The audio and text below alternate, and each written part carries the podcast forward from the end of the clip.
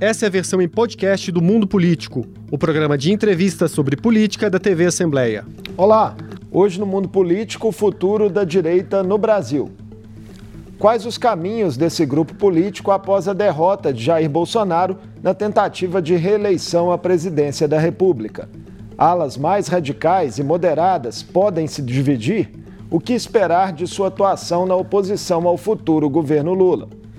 Eu vou conversar com a cientista política Lilian Sendretti, pesquisadora do SEBRAP, Centro Brasileiro de Análise e Planejamento. Bem-vinda ao Mundo Político, Lilian. Prazer recebê-la. Obrigada, Marcos. Eu que agradeço. Lilian, é, nas eleições de 2022, as bancadas de partidos de direita cresceram no Congresso. Legendas de direita ou extrema-direita levaram sete governos estaduais e Bolsonaro foi derrotado, chegando a 49% dos votos. Com esses resultados, a direita como um todo sai mais forte do pleito, mais enraizada no país? Em primeiro lugar, Marco, eu acho que é importante a gente separar o que a gente está chamando de direita, né? É, durante muito tempo, é, na cultura política brasileira, a gente costumou chamar de direita um, um grande bloco, né? conservador, incluindo grupos do centrão, enfim, é, do, do, que chamamos também de um MDBismo, enfim, é, partidos que ao longo do tempo foram mudando de nome.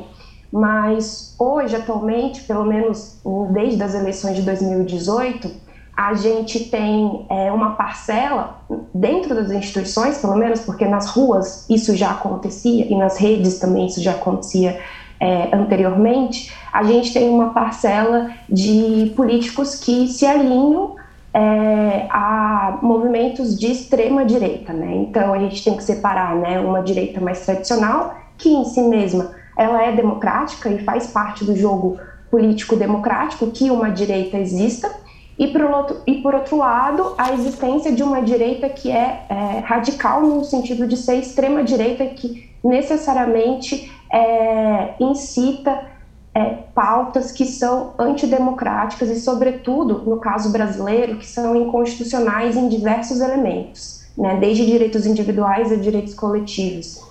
É, então, quando você pergunta né, como fica essa direita pós eleição de 2022, é, a gente tem que separar é, pelo menos esses, essa compreensão né, de, de, de, do que significa essa direita. Quando a gente olha para as eleições é, de 2018, a gente teve uma alta renovação é, dos políticos que foram eleitos. Né? Isso não aconteceu no bojo daquilo que se, daquele discurso de nova política, anti-establishment, é, no bojo também de uma cultura política que foi muito afetada é, por discursos é, que colocavam a classe política como necessariamente é, corrupta ou, enfim, é, é, não republicana. Né? A gente, é, importante a gente não esquecer que a política é muito importante, sobretudo a política democrática é, é, a nossa via, é a nossa via de, de, de salvação à democracia.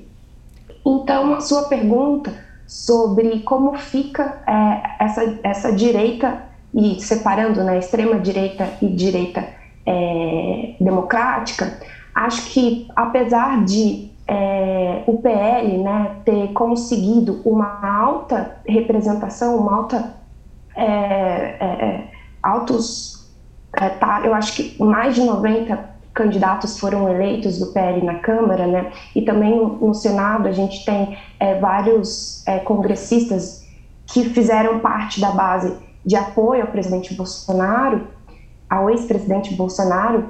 É, a gente tem, é, no caso é, de governos, por exemplo, de São Paulo, um perfil que, apesar de vir do bojo do bolsonarismo, parece que pode ter um perfil mais de aliança. Agora, a gente não, não sabe como isso vai ser. No Congresso, a gente já tem é, informações de uma costura né, entre o MDB e o PSD, do Kassab, para fazer a base de apoio do presidente eleito Luiz Inácio Lula da Silva. Então, a gente tem movimentações dentro dessa direita tradicional e dessa direita democrática que pode vir a formar uma base de apoio. é, e provavelmente formará uma base de apoio ao presidente eleito. E a oposição, né, a oposição a, a, esse, a esse governo, ela vai provavelmente ficar mais é, restrita no sentido até ideológico, mas também não só ideológico, né? A gente tem é, na política diversos elementos que compõem como as, as, as negociações são pautadas, que certamente serão é, vindas de, de, de elementos do bolsonarismo resiliente, que vai continuar provavelmente é, nas ruas, nas redes e, em certo sentido, na institucionalidade. Quando a gente pega, por exemplo, as falas né, do presidente do PL, do Valdemar Costa Neto, ultima, é, recentemente, dizendo que o partido ficaria é, na base de oposição. Mesmo com essa fala do presidente desse partido, a gente sabe que uma, é, durante, é, dentro da bancada, as negociações elas vão acontecer também é, de, de, é, a partir da negociação de política por política, né? Então Sim. a gente precisa ver como isso vai se desenrolar ao longo do tempo. Lília, Mas agora a é... direita com, ainda que, que, com todas essas diferentes nuances, é possível a gente considerar é, que a, a, direita de fato se consolida no país, consolida um espaço crescente na política brasileira.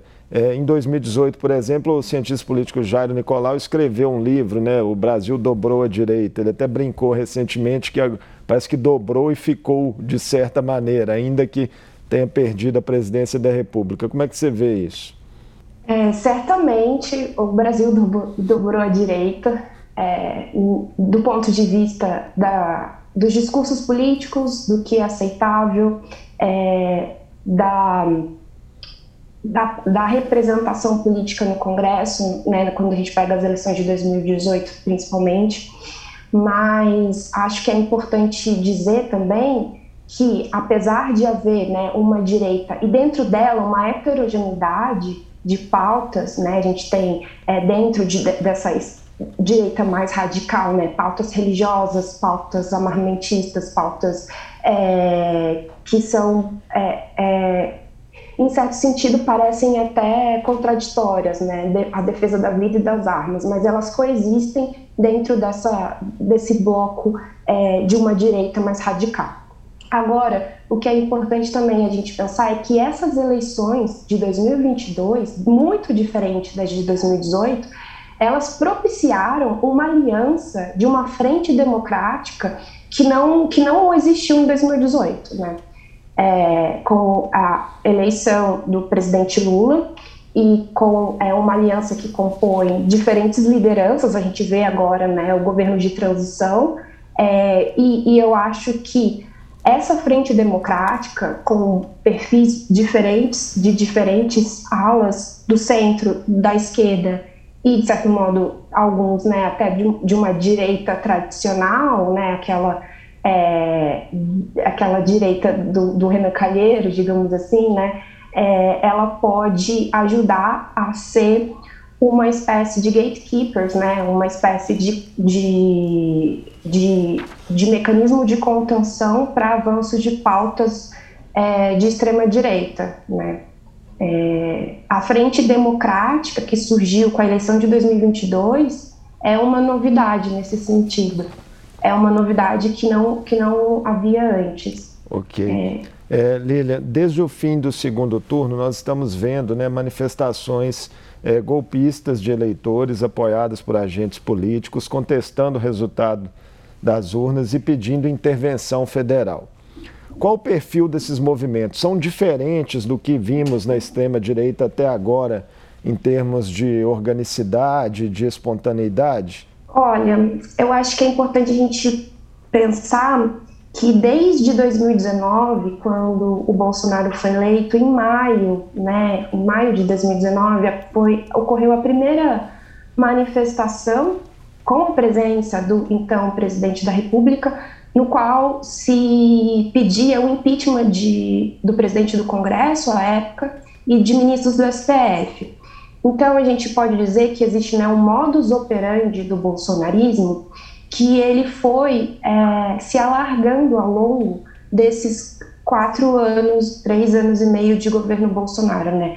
Alargando no sentido de que havia é, a e a gente precisa pensar como isso vai ficar agora, é uma, uma coesão comunicacional de pautas que, que eram de uma maneira vertica, verticalizada, né, de lideranças para grupos é, pulverizados de, nas redes sociais sobre quais pautas seriam necessárias é, serem colocadas para é, prender o debate público.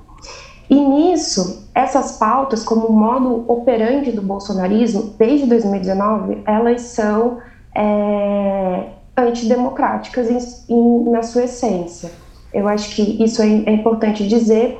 Então, nesse sentido, é, quando a gente pega os movimentos né, de 2019, estou pensando nos protestos maiores, que tiveram maior participação. Esse de 2019, de maio, 7 de setembro de 2021 e o 7 de setembro de 2022, e entre esses houveram vários outros eventos de protestos, é, essa retórica intervencionista, essa a retórica que é, coloca em xeque a credibilidade das urnas e, e cria animosidades, incita animosidades entre poderes da República, ela está presente desde o primeiro ano do governo Bolsonaro. Então, nesse sentido, não é diferente é, nesse, nesse sentido. Agora, qual é o perfil é, dos manifestantes que estão hoje, no caso, é, principalmente depois do, do, da, da eleição, do segundo turno das eleições, fazendo bloqueios às ruas, a gente ainda não tem é, dados mais é, detalhados e como surveys para saber qual, quais são os perfis. O que a gente pode dizer é que é, já existem é, investigações, né, agora é, judiciais acerca de quem está financiando e quem é, está organizando e liderando esses, esses movimentos. É, uma coisa que acho que é importante dizer que esse modus operandi do bolsonarismo nas ruas e na retórica política, ele, ele produz sempre uma inversão moral sobre é, elementos caros da nossa cultura política, né? É, por exemplo, quando se fala hoje ou se falou durante a campanha eleitoral que havia censura ou que há uma ditadura de alguma instituição sobre a outra, é, são sempre processos de inversão no qual é, se produz para aquelas pessoas que estão politicamente, afetivamente engajadas dentro dessa rede comunicacional, que ela é paralela à rede tradicional dos meios de comunicação, é, produz né, um sentimento, uma e o sentimento, né, as emoções, elas são importantes dentro do debate de movimentos sociais sobre como as pessoas é, elas tomam a decisão de, de irem para as ruas, ela produz é, um sentimento de medo e de, e de, de revolta que, que é captura, capturalizado por essas lideranças. Pois é, dentro é, disso, que... Lilian, que você está falando, há analistas que classificam até esses movimentos que a gente está vendo nas ruas como uma espécie de seita, né, fundamentada em elementos de uma realidade paralela. É uma leitura plausível? É, quando a gente pensa em seita, né, é, a gente está pensando num grupo, numa comunidade altamente fechada, altamente é, resiliente a críticas, né? E também, de certo modo, homogênea, né? No caso é, desses grupos, o que a gente pode pensar é que elas, eles se assemelham a seitas no sentido deles serem altamente fechados, né? Eles são fechados a fatos e informações que contradizem é, as narrativas que foram construídas dentro dessa rede, né?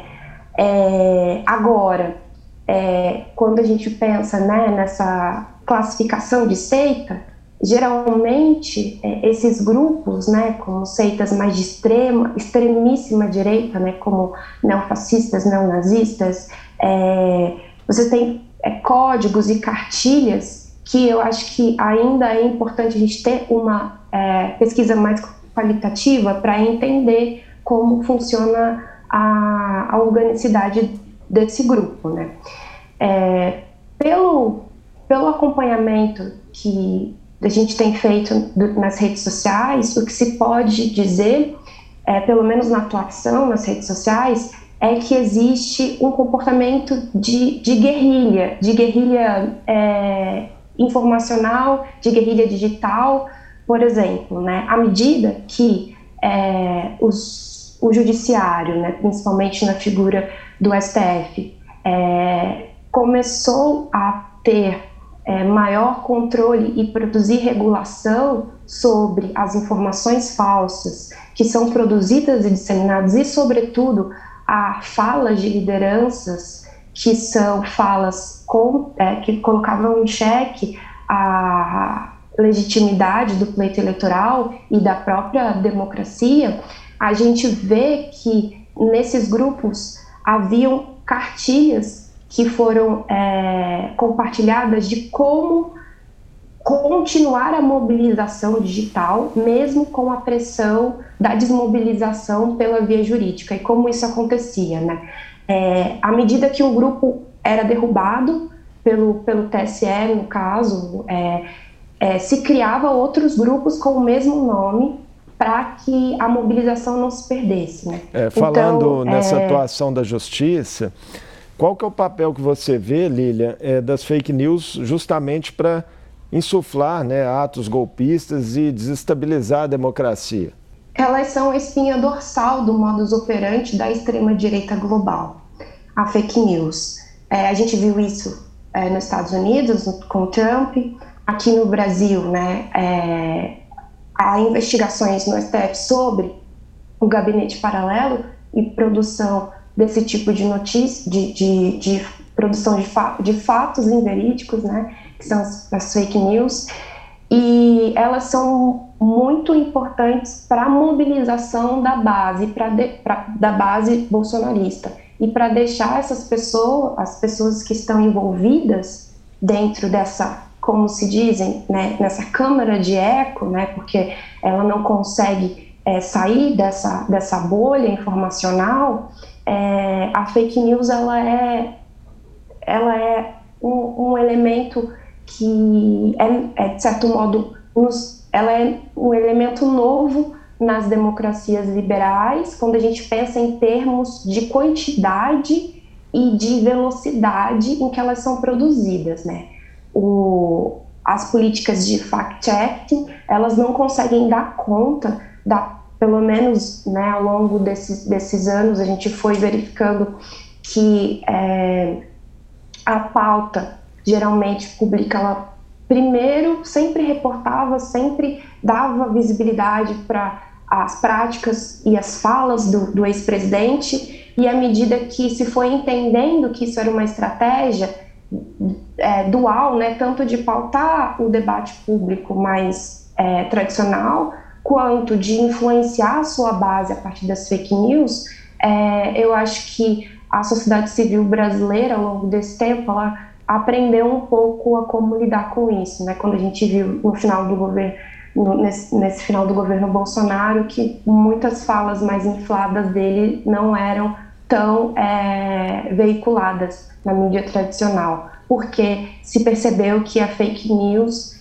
é, ela é o, o carro-chefe dessa ideologia de extrema-direita, porque ela precisa existir para que as pessoas que estão engajadas continuem é, engajadas dentro dessa câmara de eco, que são as bolhas das redes sociais. Fanatismo religioso e instrumentalização política da fé é, também entram nesse contexto de consolidação de uma extrema-direita no Brasil? Fanatismo religioso é um eixo que é, mobiliza né, bastante é, uma parcela das pessoas que estão engajadas na, no, no, nessa Câmara de Eco bolsonarista, haja vista como a pauta dos costumes, né, desde 2018, ela sempre foi re, re, remitente, né, é, e eu acho que a gente tem desafios enquanto sociedade brasileira para é, pensar como lidar com a separação entre a representação política é, de perfis religiosos, de, de, parlamentares que têm as suas bases, as suas comunidades religiosas e que as representam, e a, e a extrapolação disso num Estado laico. Né? É, acho que a gente ainda precisa pensar, enquanto sociedade, como, como separar, é, como reafirmar essa separação e essa, esse valor constitucional da laicidade do Estado. Mas, respondendo a sua pergunta, tentando ser mais objetiva, Marco, certamente a, o eixo da religião é capturado como um, um eixo temático relevante para disseminação de fake news e, e, e, mobilização das pessoas que se sentem, através né, da, da, da sua fé, alvitadas e acreditam naquelas fake news, né? Então é um, é um a, a politização da fé nesse sentido, né? Ela é, ela, é, ela é poderosa e ela é perigosa. É, falando dos desafios aí da nossa sociedade nesse momento, Lília, quando uma parcela da população, né, aparentemente crescente, se mostra autoritária, antidemocrática, é, setores minoritários flertam até mesmo com fascismo. Como desarmar essa bomba? Sim, é, um, é o nosso desafio agora, porque acho que, que um, uma boa notícia, talvez a gente pensar que nem todas as pessoas que votaram no Bolsonaro no, primeiro, no segundo turno dessas eleições, elas são de extrema direita, né? Eu acho que existem outros elementos que provavelmente serão muito investigados é, agora, que já, vem, já vinham sendo, mas agora com novos dados, é, sobre a participação da mentalidade antipetista, é, que movimentou também é, a eleição, né? que é uma, é uma parte, o antipetismo ele entrou um pouco na nossa cultura política, né? Então, é, e essas pessoas, apesar de serem, de não, de não conseguirem se identificar e votar, mesmo que seja não, é, por uma adesão crítica, no caso ao PT, elas não necessariamente são radicalizadas, né? Então, acho que separar o eleitorado das, das pessoas e daqueles grupos que estão sendo mobilizados e que estão parando rodovias e que estão é, agredindo pessoas e que estão veiculando e repassando discursos de ódio. Então, é, acho que a gente tem que separar esses dois, esses dois pontos, né? é, em relação a o que a gente pode enfrentar pela frente, acho que existem exemplos ao redor do mundo, né, principalmente na Alemanha, de como lidar do ponto de vista da legislação com é, grupos que são de extrema direita, né? Não é criminalizar a direita, pelo contrário, a direita ela precisa existir numa democracia, Contudo, grupos, sejam eles de quais é, ideologia política forem, que, que é, perpetuem, que defendam é, elementos que são anticonstitucionais, eles devem ter sobre eles o rigor da lei, que deve ser igual para todos. É, inclusive, talvez é, o que a gente teve de legislação sobre isso mais recentemente, né, a incorporação no Código Penal em 2021 da, das leis contra é, o atenta, atentado ao Estado Democrático de Direito. E aí se incluem também, né, é, a sabotagem, é, no caso, né, é, aí é uma discussão mais jurídica, mas não sei em que medida os bloqueios que estão sendo, que aconteceram durante as rodovias, é, nas rodovias, e que paralisaram a, o funcionamento das cidades e, e, o direito de ir e vir das pessoas, é, eles poderiam ser enquadrados dentro desse, da, né, do artigo 359, se eu não me engano, salvo engano, do Código Penal. Né? Então a gente tem é, já um pouco uma legislação que pode ser é, é, aplicada em relação a esses casos, sobretudo as lideranças e os financiadores, né? as pessoas que estão é, organizando esses movimentos. É, acho que, que, que, a responsabilização jurídica é, é muito importante, porque é, a gente, se a gente pegar né, o maior exemplo do que seria a extrema-direita no Brasil, que é a figura do presidente, é, ex-presidente Bolsonaro, é, a gente tem ao longo do, do comportamento do mandato parlamentar dele, ao longo de 30 anos, basicamente, enormes é, exemplos de discursos de ódio, de atentado à, à democracia, e, e, que não foram repudiados e que não, não foram é, é, contidos. Né? A gente precisa, é, enquanto sociedade, começar a criar mais barreiras e cláusulas de barreiras para que esse tipo de manifestação anticonstitucional e antidemocrática não contamine é, mais corações e mentes. Você citou o atual presidente, né, Jair Bolsonaro, e futuro ex-presidente. Ele seguirá sendo a figura central ou, é, dessa extrema-direita no Brasil, ou você crê que novas lideranças podem surgir?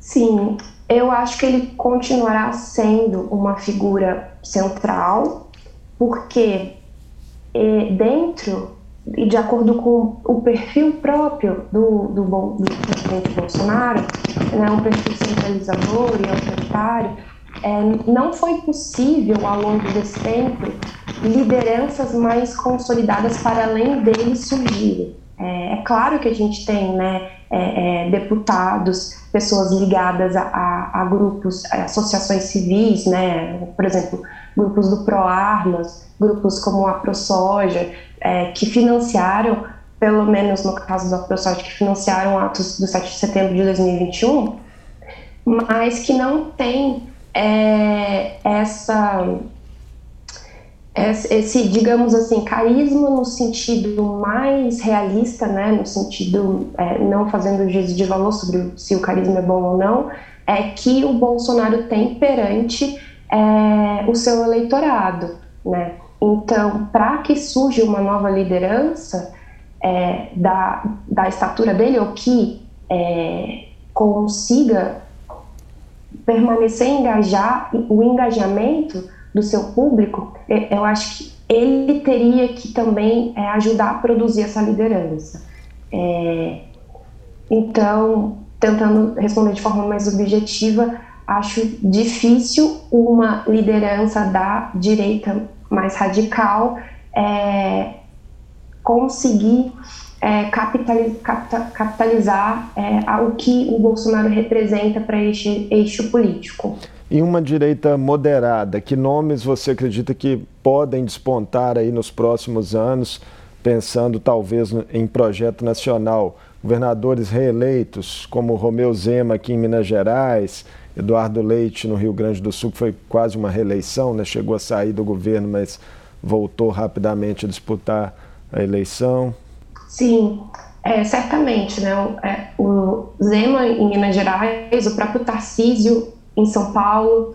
O Eduardo Leite, apesar de ser é, antipetista, né, ele não, não aceitou nem explicitamente o apoio do PT na sua eleição, acho que ele tem, no sentido da pauta dos costumes, é, uma posição diferente desses outros é, é dois é, políticos citados. Né? Então, talvez nessa direita mais tradicional, não radical, é, talvez ele seja um pouco mais uma liderança do, do, da centro da centro-direita, né? Uma uma entre a social-democracia e a direita é, tradicional democrática, né?